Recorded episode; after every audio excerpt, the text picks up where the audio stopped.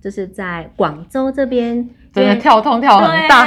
对，那个那个原本以为是 upgrade，然后现在又到广州，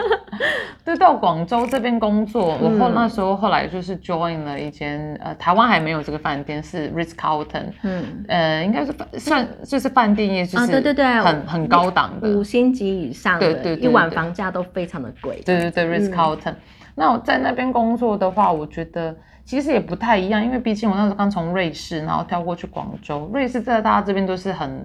很客气，就是嗯，你懂我意思吗？他们他他们叫我都不会叫我呃 Rebecca，他们会叫我呃 Miss 苏，OK，哦，就是苏小姐这样子。就我连叫我主管都是什么 Mr 什么呃 s o m s t a y 这一类，就是你会叫他的姓。然后所以说，那如果说像在那时候刚过去大陆的时候，就广州的时候，我那时候就有觉得说，哎，我也是很客气的对人，可是没想到一开始的时候，就被大家就觉得就是当做空气隐形人一样，就是觉得说这女人是哪来的。所以后来我发现到就是说，哎，因为毕竟年纪那时候也也已经比较 mature 一点，也大概看过一些人，所以那时候我就知道说，哎，对于像他们这样的人，其实我应该要 tough 一点，就是必须要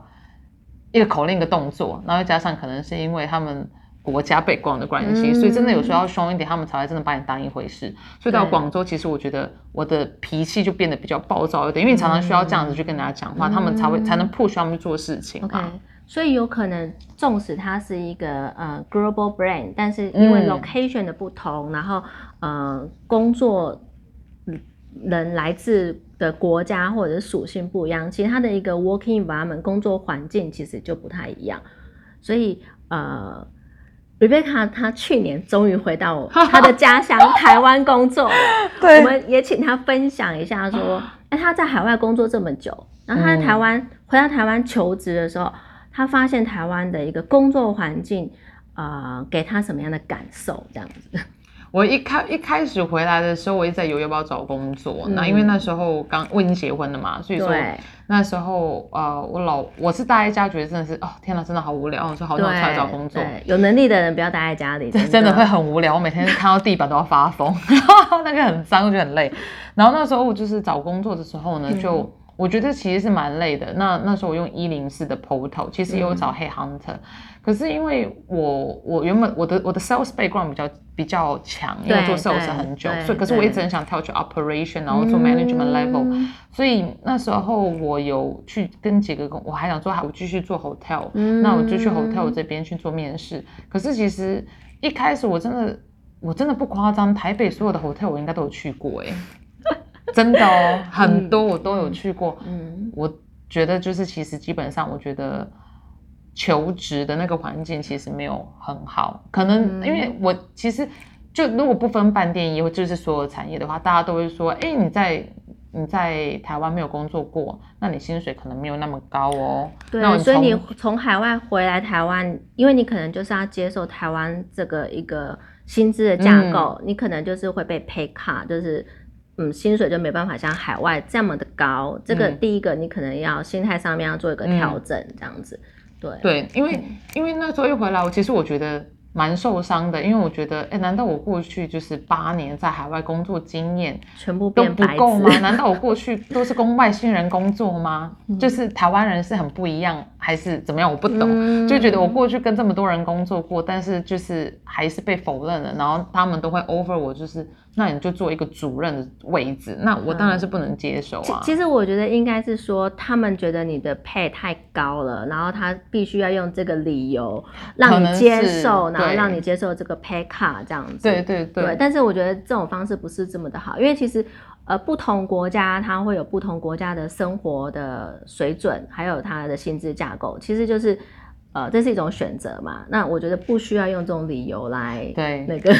我有一件很夸张的事，我记得你，因为你看我的履历，你大概都，而且我履历是英文，他大概都知道我的英文能力大概有一定。或许他可能不相信我，他竟然叫我写了英文的那个，就是。英文的信件要用手写的，然后我就觉得这个其实真的很自私，因为我从来没有遇过，因为大家都是在电脑前面打，对，要不然就是面对面 面对面的，就是用 English conversation 去面试，可是没有没有没有过就是这样子要这么自私，那我觉得很像不像学生啊，所以其实我真的遇过。我那一阵子求职的经验，真的是让我觉得还蛮沮丧的哈。很沮丧。我老公每天都觉得我每天就是你知道打扮漂漂亮亮很辛苦，然后出去被打出枪出去 面试，然后面试完之后就心里觉得不高兴，会觉得没有很满意。就其实嗯我真的找了很久才找到这份工作，对，因为中间真的遇过太多就是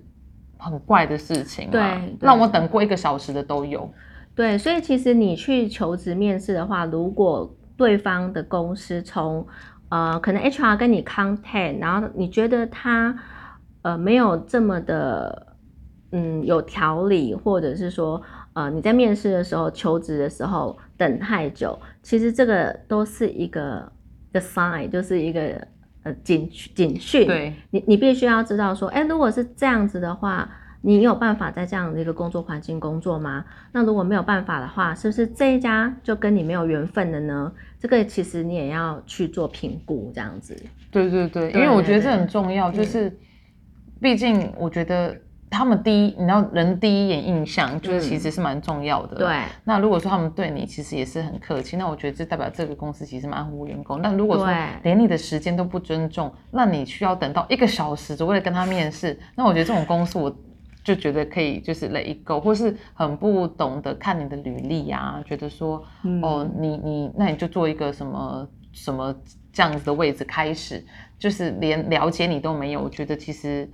这是蛮难过的。嗯，对嗯嗯。所以其实呃，如果你考虑去海外求职，那有一天你回到你的家乡台湾工作的时候，你可能也会遇到跟 Rebecca 一样的状况，就是在嗯心态上面的调整。当然，就是呃，这是一个，但是就是说，最主要就是要找到欣赏你的那个伯乐。对，这很重要。当然，我觉得环境其实也是，就是你的同事这一方面。对，那因为我我觉得这一个可能可能对于就是海外的台湾朋友，如果想回来台湾工作的话，其实我觉得就是如果突然回来台湾工作的话，有时候可能不要太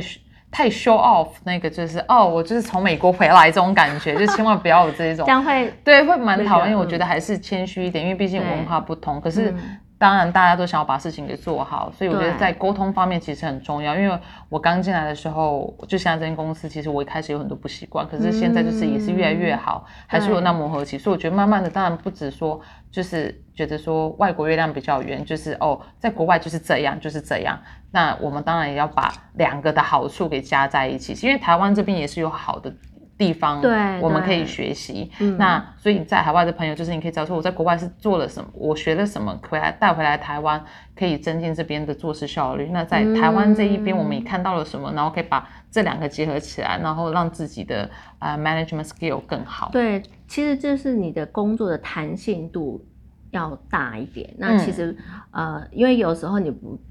不确定你会在哪个国家工作，对，有可能你是因为呃家人的关系从海外回到台湾